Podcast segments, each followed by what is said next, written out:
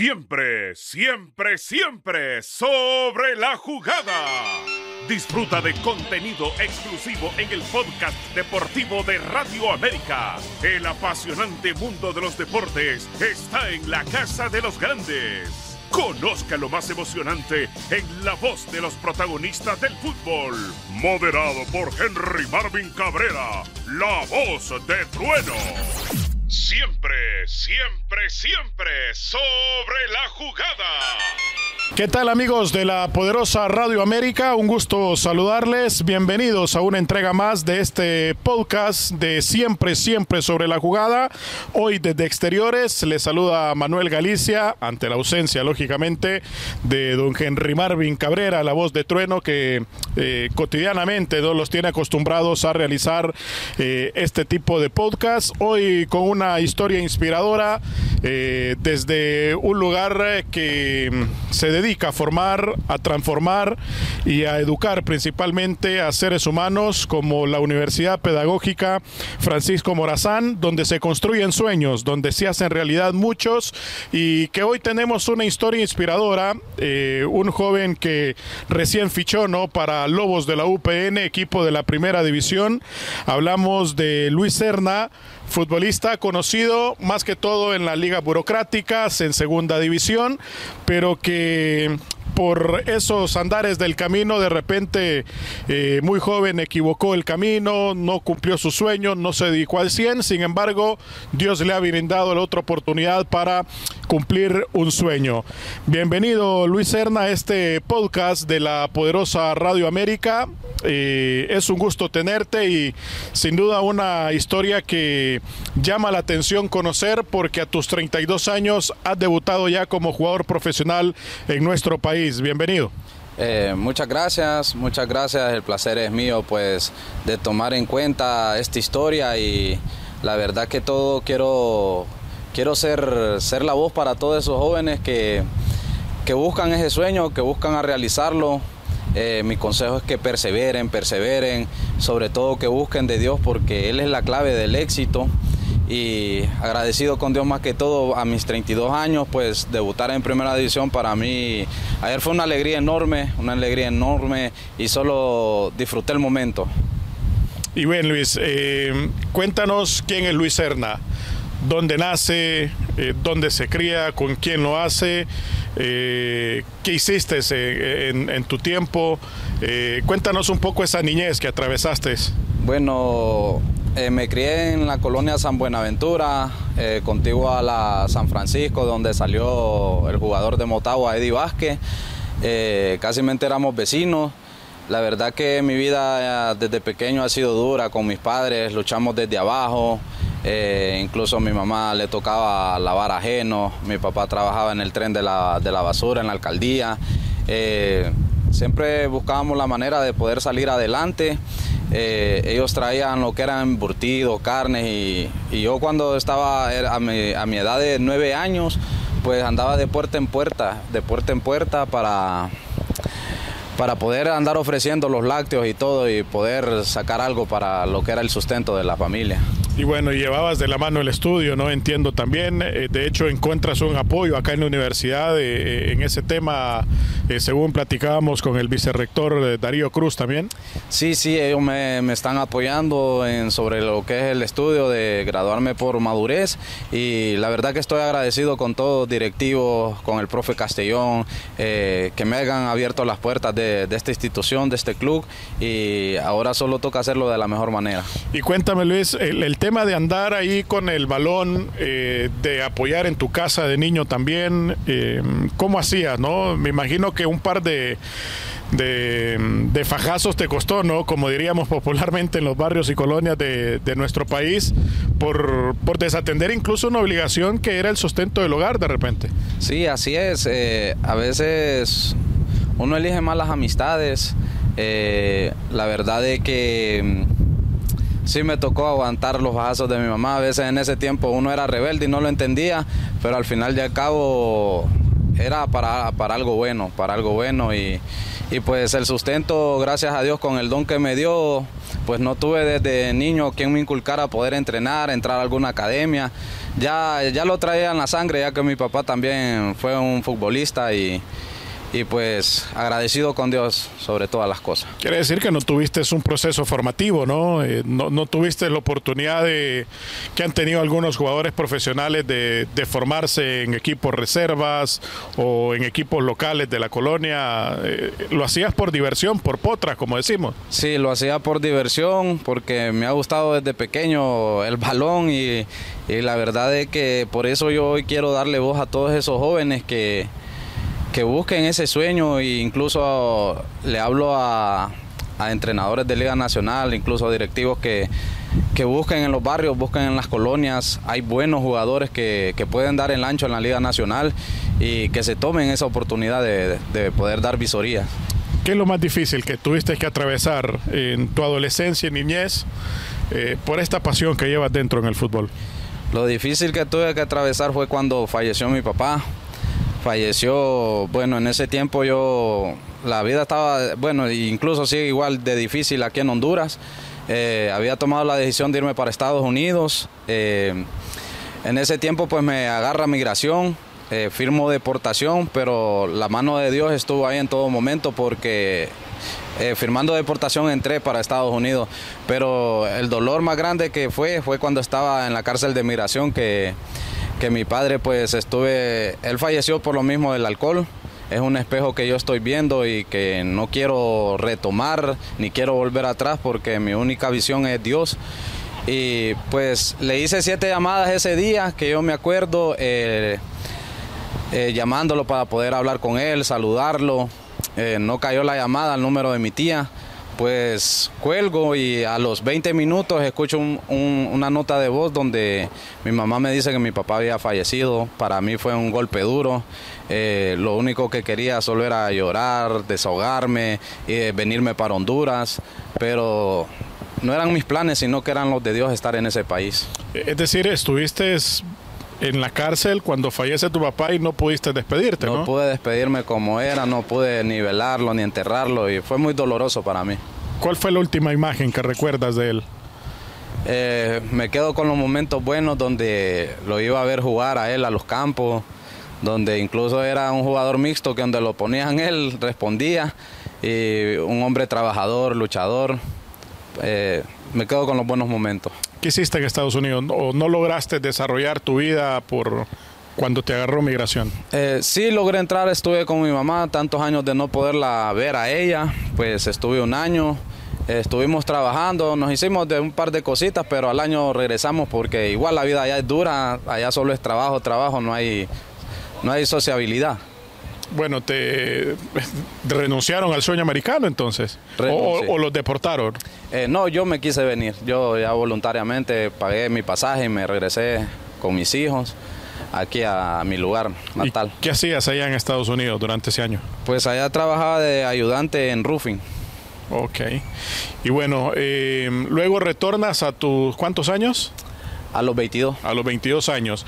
Eh, ¿Qué pasa en la vida de Luis Serna en ese tiempo de los 22 años? Eh, comienzas a agarrar fama y popularidad, ¿no? También en, sí, en, la... en, en, las burocráticas, en la Flor del Campo, la Travesía, varias ligas. Sí, así es. Eh, empezaba a agarrar, pues me, se comunicaban dueños de equipos conmigo, de que me ocupaban para ir a jugar, eh, varios lados, incluso hasta San Pedro Sula pues yo sobre todo doy gracias a Dios por este don, la verdad de que ha sido un sustento para mí y mis hijos, eh, que yo les llevo cada vez que me tocaba jugar, ahora Lobos me, me, abre la puerta de esta institución y lo único que quiero es enfocarme hacia adelante, ser profesional cada día y, y ponerle todo en manos a Dios. ¿Cuántos hijos tiene Luis? Tengo dos, una niña de 14 años que ya muy pronto vienen sus 15 y mi hijo que el otro mes está de cumple, cumple 12 años. 12 años, bueno, es eh, difícil llevar esa vida de responsabilidad paterna también, ¿no? Eh,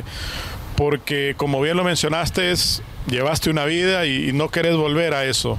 Me imagino que sufrieron ellos también esa etapa de, eh, que, mencionas porque no sé si es que caíste al alcoholismo, eh, porque mencionas que, ves un espejo de lo que le pasó a tu padre. ¿De ahí nace incluso el apodo de, del Caguama o, no? Así es, nace de ahí donde yo en mi barrio pues me juntaba con mis amigos, empezábamos a tomar y solo yo era el que tomaba de de esas caguamas, entonces gracias a ellos me, apodaron caguama y pues mis hijos sí sufrieron parte de eso, parte de eso, pero ahora Dios me ha renovado, me ha renovado y lo que quiero ser es un ejemplo para ellos. ¿Qué te arrepientes de haber caído en el alcoholismo? ¿Qué, qué, rasgos te dejó, qué heridas te dejó que todavía las resentís? Eh, bueno, la verdad no tengo heridas porque cuando yo vine a Cristo me, hizo que, se me fuera toda, toda herida. Y la verdad es que lo doloroso para mí fue que yo pues en ese entonces perdí muchas cosas de que Dios me tenía preparada, incluso en ese tiempo iba para Nicaragua a jugar en primera cuando estaba más joven, me llevaba el profe Mario Cruz. Eh, íbamos para Nicaragua, pero por lo mismo del vicio, el alcohol, o sea, detuve, detuve todas las bendiciones que Dios me tenía. Pero hubo un amigo que yo estuve mensajeando cuando me felicitó que había fichado y me dijo, quizá Dios en ese tiempo, me dice, te hubieras perdido más, me dice. Pero el, tiempo de Dios llega y es perfecto. Entonces, a veces mucha gente me dice que leo comentarios eh, en las redes sociales y me dicen de que la edad ya, ya es muy, muy tarde para haber llegado, pero yo digo que la edad solo es un número, lo que importa aquí es la condición física, el, talento y yo lo único que quiero es disfrutar el momento. Sí, Luis, eh, hagamos un ejercicio. Si miras para atrás, imagínate que, que estás viendo tu vida y miras la mesa donde te sentabas con tus amigos, cuántas cervezas miras en la mesa, decir, ese era el tipo que yo me tomaba tanta cerveza pero que hoy los cambias por litros de agua, ¿no? Porque te, toca hacer mucho sacrificio también. Así es, los cambiamos por agua, suero, y la verdad es que infinidad de, cervezas, e incluso uno no, no, llegaba yo a dormir a, mi hogar, pero ahora ellos mismos, mis amigos, me dicen que soy un gran ejemplo a seguir. La verdad que me siento muy orgulloso y agradecido con Dios porque eso es lo que anhelo, ser el ejemplo para muchos ya que ya hablando un poco en lo espiritual, pues Dios nos demanda las almas a nosotros y, eso es lo que yo quiero ahorita en este momento, es servirle. ¿Cómo se da el tema de venir a Lobos? Eh, cuéntanos ahora esa historia del paso, de olvidarte burocráticas, eh, de, decir, bueno, ya lo que gané allá en, como goleador, lo que hice anotando goles o los títulos burocráticos los dejo a un lado y, comienzas a enfocar tu vida y decir, pues todavía estoy a tiempo de cumplir el sueño. Sí, eh, como le digo, eh, ya pues, como hablaba con mi amigo, ya uno entra en una madurez donde no miento de que sí me gustaba andar jugando burocrática, pero ya desde que Dios me dio esa sorpresa de, que me iban a fichar para Lobos, pues mi, mi chip cambió de mi cerebro, de que tengo que ser más profesional en todo momento, dedicarme ahorita solo al club, disfrutar el momento y ser profesional. Un amistoso con Génesis, entiendo, ¿no? Se da todo. Sí, en un amistoso donde pues fui de los últimos en entrar, eh, bastaron 10, 15 minutos para poder demostrar y que el profe Castellón me, mirara mis cualidades y ahí fue donde me sorprendí cuando me escribieron en la noche. ¿Qué te dijo Castellón? Lo primero que te dijo que vos decís, acá está el, este es el, mensaje que Dios me manda y, la prueba que Dios me pone. Bueno, en realidad eh, quien me escribe a mí es Celio, Celio Valladares, el portero, que es amigo mío, pues Resulta de que me pone que, el profe se había reunido después del partido y preguntó por mí, preguntó que si alguien tenía el contacto y, pues me contactaron por Facebook y yo di mi número y ahí fue donde me empezó a hablar el profe Cabrera, el preparador físico. Y, a mí el siguiente día me tocaba entrenar con Genesis. Entonces cuando me necesitamos que vengas a entrenar para verte cómo entrenas con el plantel, me dice. Entonces hablé a los directivos de Genesis y me dieron la oportunidad de, poder venir y, pues... ¿Ya había firmado con ellos? Ya había firmado, pero no estaba inscrito. Entonces eh, vine al colectivo, pude, pude anotar en el colectivo, incluso cuando jugamos el amistoso con Arsenal también anotamos y, y ahí es donde decidió ficharme el profe. Ahora, no estabas acostumbrado al entrenamiento diario, ¿no? A, un estilo de vida de, de, un atleta. A tus 32 años, ¿cuánto cambia esto? Bueno, la verdad es que ya tenía el estilo de vida de estar entrenando a diario, porque yo estuve jugando con Genesis, estuve como tres años y medio. De ahí salí a, a Arsenal. Lo que pasa que a veces hay medios de que no están bien informados de que piensan que solo salí de, burocrática, pero no, ya tenía ya varios años de estar entrenando. En segunda, ¿no? Cuatro años ya entonces en segunda. Y bueno, eh, sin duda que es un, paso enorme. Tus primeros minutos, ¿cómo los viviste? Es una cancha difícil, un sol terrible en Tocoa. Eh, se iba perdiendo el partido, de hecho, ¿no? Y, cuéntame eso, experiencia de los primeros minutos en, a nivel profesional? No, pues la verdad cuando me dijo el preparador físico que, calentara para entrar, pues ahí mi corazón se aceleró porque es una bella experiencia.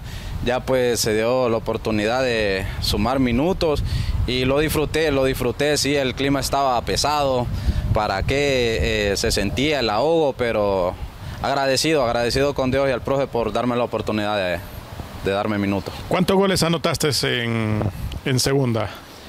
En segunda, en dos torneos hice como 28 goles. 28 goles. 28 goles. Y en Liga Burocrática, imagino, te cansaste de, ganar títulos, ¿no? Ahí de ganar títulos, máximos goleadores. Y bueno, de goles no, no hablo porque ni cuenta tengo. más, que Ronaldo, quizás. Más que Ronaldo, creo. bueno, eh, Luis, ¿Qué sueños tienes ahora que sos un jugador profesional, que, te cambió la vida, que, de hecho escuché por ahí una entrevista que decías, hace dos años hice mi llegada a Dios y, me cambió mi vida y te cambió también para darte esta oportunidad? Sí, la verdad que, eh, discúlpeme, ¿me podría volver a hacer la pregunta que no... No, que, hace dos años te digo, te, miré una entrevista y decías, hace dos años llegué a Dios, me cambió y ahora te hace profesional, ¿no? Eh, te, te abre una puerta. ¿Qué, qué, qué es lo que tienes ahora como objetivo en tu carrera? Como mi objetivo, el primer objetivo es servirle a Él, buscar más de Él, porque esa es la clave del éxito. Dice su palabra en Mateo 6:33, más buscar primeramente el reino de Dios y su justicia, y lo, de, lo demás vendrá por añadidura. Y mi sueño es pues hacer un buen torneo, buen papel y poder saltar a un equipo grande un equipo grande. Eh, todavía tienes esa esperanza, ¿no? Todavía la Te tengo. sentís un cipote en la cancha, sí. ¿Y lesiones? ¿Cómo va ese tema? ¿No padecer de lesiones? No, de lesiones no. Y a veces tal vez sí me he lesionado, pero no les doy importancia. No les doy importancia porque creo que es más psicológico eso que... Y bueno, ¿qué parte dura de tu vida sientes que te marcó para cambiar? Eh, ver el, reflejo de, mi papá en lo que se estaba convirtiendo él y la verdad que sufrimos bastante con mi hermano, eh, lo anduvimos buscando y la verdad que eso es lo que no quiero para, para que mis hijos también sufran eso. Eso te, te obligó a un cambio, a, buscar de Dios y a, cambiar tu estilo de vida. Para poder llegar a los pies de Cristo, eh, me fueron a visitar y incluso ese día, un día antes yo había tomado cuando me fueron a visitar los pastores y pues desde ese momento yo dije eh, en mi interior de que ya no quería esa vida, yo quería hacer un cambio y fue cuando llegué al templo y pues ahí tuve el encuentro con Dios. Fíjate que tuve un diálogo con Darío y me dice, Galicia, queremos tener más que lo deportivo como un proyecto social también con Luis Serna. Eh, yo ahí lo quiero ver graduado, primero por madurez en su bachillerato y luego que salga licenciado de acá y verlo en cinco o seis años eh, dedicándose profesionalmente a otra carrera también. Eh, asumiste un compromiso con Lobos, me comentaba él, es parte del compromiso incluso de que él fichara con nosotros es tan radical ese cambio que, que tomás el reto profesional en lo deportivo, pero que vas por lo académico también. Así es, vamos buscando por lo académico, ya que pues mi mamá a mi corta edad se fue para para un mejor futuro para nosotros. No tuve tampoco eso de que quien pudiera en los estudios. Quizá que también uno personal debería de, poner en uno mismo su meta, sus sueños, pero agradecido también con Darío por, por esa oportunidad tan grande y, que no pienso desaprovechar. Bueno, ¿qué mensaje le mandas a la juventud? Bueno, este mensaje que le mando a la juventud es de que luchen, luchen por sus sueños, perseveren, busquen de Dios, que esa va a ser la clave para que puedan cumplir sus sueños, sus metas. Y, vuelvo y repito a los directivos, entrenadores, eh, busquen en aldeas, busquen en barrios, van a hallar buenos jugadores. Eh, todos tenemos derecho a una oportunidad. Ok, gracias. Eh, Luis Serna, que nos ha acompañado este mm, podcast en este episodio eh, nuevo aquí en Siempre, Siempre sobre la jugada. Una historia realmente inspiradora. 32 eh, años, cualquier jugador dice no se puede llegar a primera ya. cualquiera renuncia y, y lleva una vida normal y elige eh, un modo de vivir diferente, pero lo encontraste de esa manera, Luis, y te felicito por esa perseverancia, por, por ese cambio de vida radical que has tenido y por el compromiso que, que estás asumiendo ahora en, en, dos aspectos, ¿no? En la profesionalización deportiva, pero en el pensión académico también que seguramente buscarás para mm, eh, darle una mejor vida a tus hijos, eh, buscar un mejor estilo de vida también y, felicidades porque un jugador más allá del fútbol, más allá del balón, debe de ver también eh, qué pasa a mis 40 años, ¿no? ¿Qué va a suceder a mis 45 años? Y, miro que la universidad al menos te está abriendo los ojos y te está llevando ese camino. Así es, porque ya que aparte de, de ser jugador profesional, pues no tengo un empleo pero con estas puertas abiertas que me brinda Darío, pues voy a aprovecharla al máximo para más adelante eh, darles un mejor futuro a, mis hijos. Gracias nuevamente Luis y la invitación a toda la gente que esté pendiente del podcast de Radio América porque traeremos este tipo de historias, ¿no? Que hay detrás de un jugador eh, que está jugando a nivel profesional, que tiene para darle a la vida, para dar consejos a esa juventud que de repente también no tiene una orientación clara cuando está eh, desarrollándose en el fútbol. Muchas gracias, los esperamos en el siguiente episodio de Siempre, siempre, siempre sobre la jugada. Siempre, siempre, siempre sobre la jugada. Disfruta de contenido exclusivo en el podcast deportivo de Radio América. El apasionante mundo de los deportes está en la casa de los grandes. Análisis deportivos, comentarios y la opinión de nuestros expertos. Encuéntranos en Deezer, Spotify, Apple Podcast como Radio América HN.